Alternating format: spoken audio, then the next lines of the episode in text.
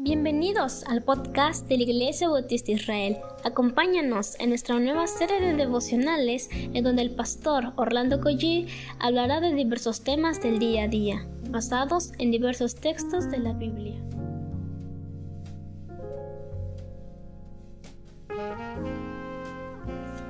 Muy buenos días queridos hermanos, ¿cómo amanecieron el día de hoy? Espero que todos hayan descansado y que tengan nuevas fuerzas y que puedan ir al trabajo con mucha bendición. Vamos a orar y comenzamos. Padre, gracias porque tú permites que abramos nuestros ojos, Señor. Te pido por los hermanos que han de salir a trabajar, que están en camino, por las hermanas igual. Te pido, Señor, por las hermanas que se quedan en casa con los pequeños, con los jóvenes.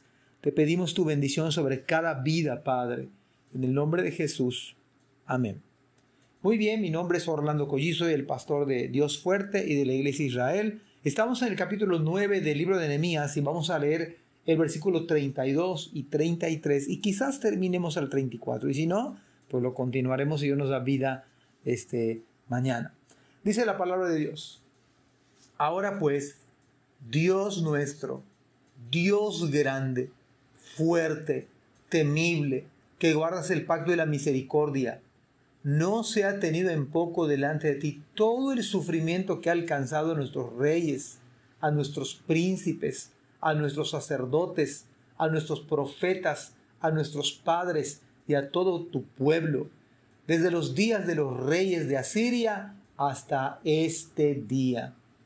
De entrada, mis amados hermanos, tenemos que reconocer que mucho del sufrimiento que se tiene en el día de hoy, en el en, el fondo, mucho de ese dolor se debe a nuestros mismos pecados. Ahora bien, Nehemías no simplemente está orando al Señor en estos versículos, se está dirigiendo al Señor. Nehemías está verdaderamente declarando, es una verdadera declaración de fe lo que está haciendo. Es una declaración de lo que él creía acerca de Dios.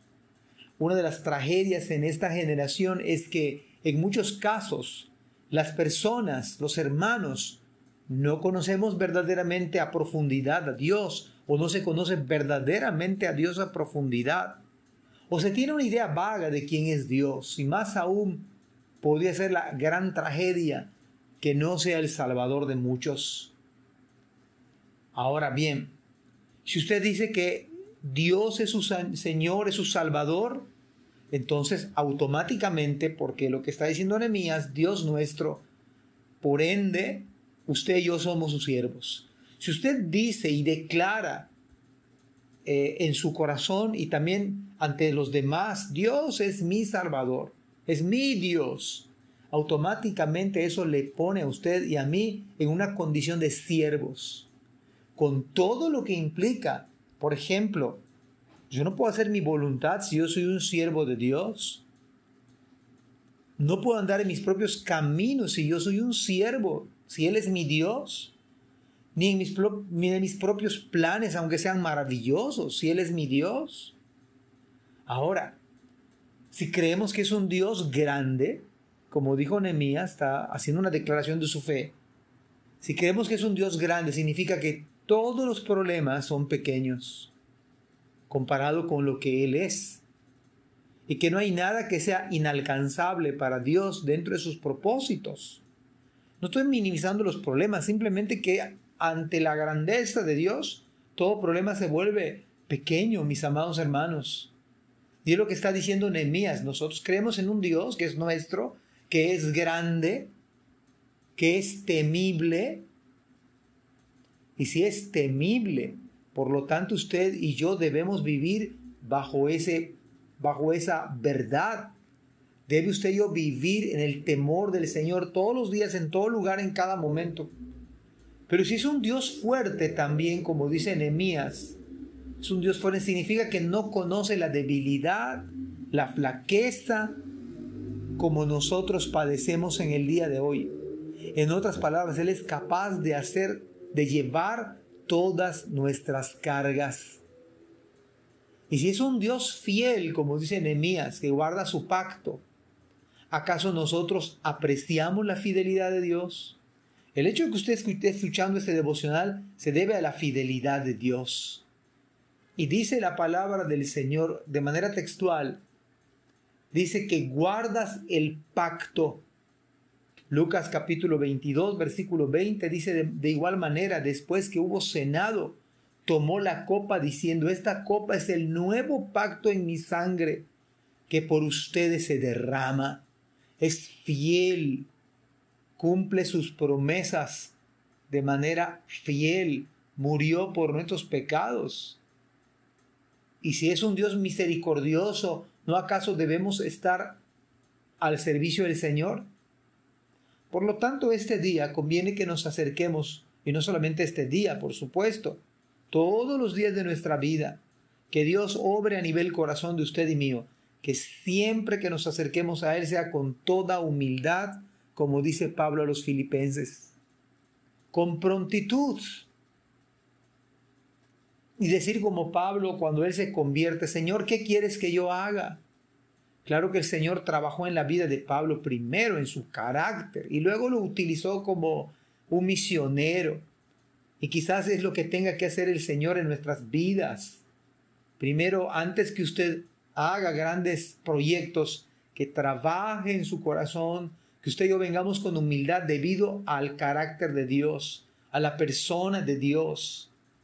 Así que Dios, Dios, yo le pido al Señor que sea, usted pueda decir como Nehemías, Dios nuestro, Dios grande, Dios fuerte, Dios temible, Dios fiel, Dios misericordioso. De tal manera que eso también crea en usted y debe crear en mí, en usted y en mí, una conciencia acerca del pecado. Cuando pecamos justamente ofendemos al Señor, que es todo lo que mencionamos anteriormente. Y por ello nuestros pecados se vuelven tan graves, tan horribles.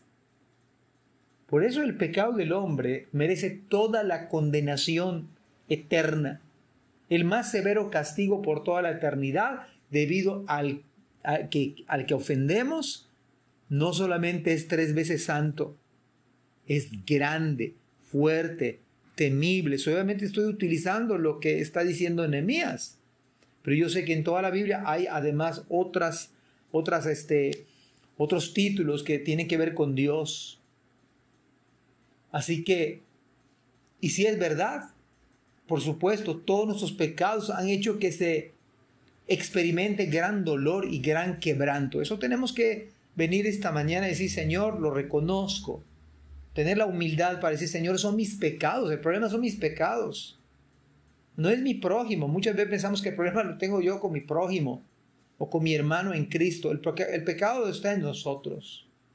Y debemos reconocer que hemos experimentado gran dolor y gran quebranto en la mayoría de los casos. Se debe a nuestros pecados, hermanos.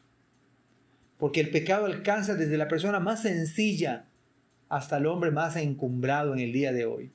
Dice acá, reyes, príncipes, sacerdotes, liderazgo. Pero aquí está Nehemías orando por su pueblo, intercediendo.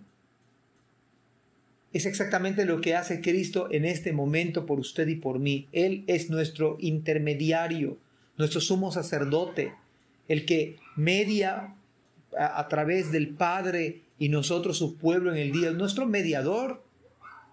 Y yo considero que usted y yo debemos hacer la labor de sacerdotes en el Señor, de interceder por nuestros hermanos en la fe, de nuestros prójimos, pero venir a Él con humildad, con arrepentimiento verdadero, reconociendo primero nuestro, nuestros pecados. Bueno, ya no nos dio tiempo de abarcar más versículos, pero creo que podemos pensar en, en todo lo que es Dios, lo que nos ha dicho este versículo 32. Amados hermanos, Dios les bendiga, que tengan un maravilloso día hoy. Gracias por escuchar este podcast. Te invitamos a compartirlo y a seguirnos en nuestras redes sociales para que no te pierdas el contenido que tenemos preparado para ti.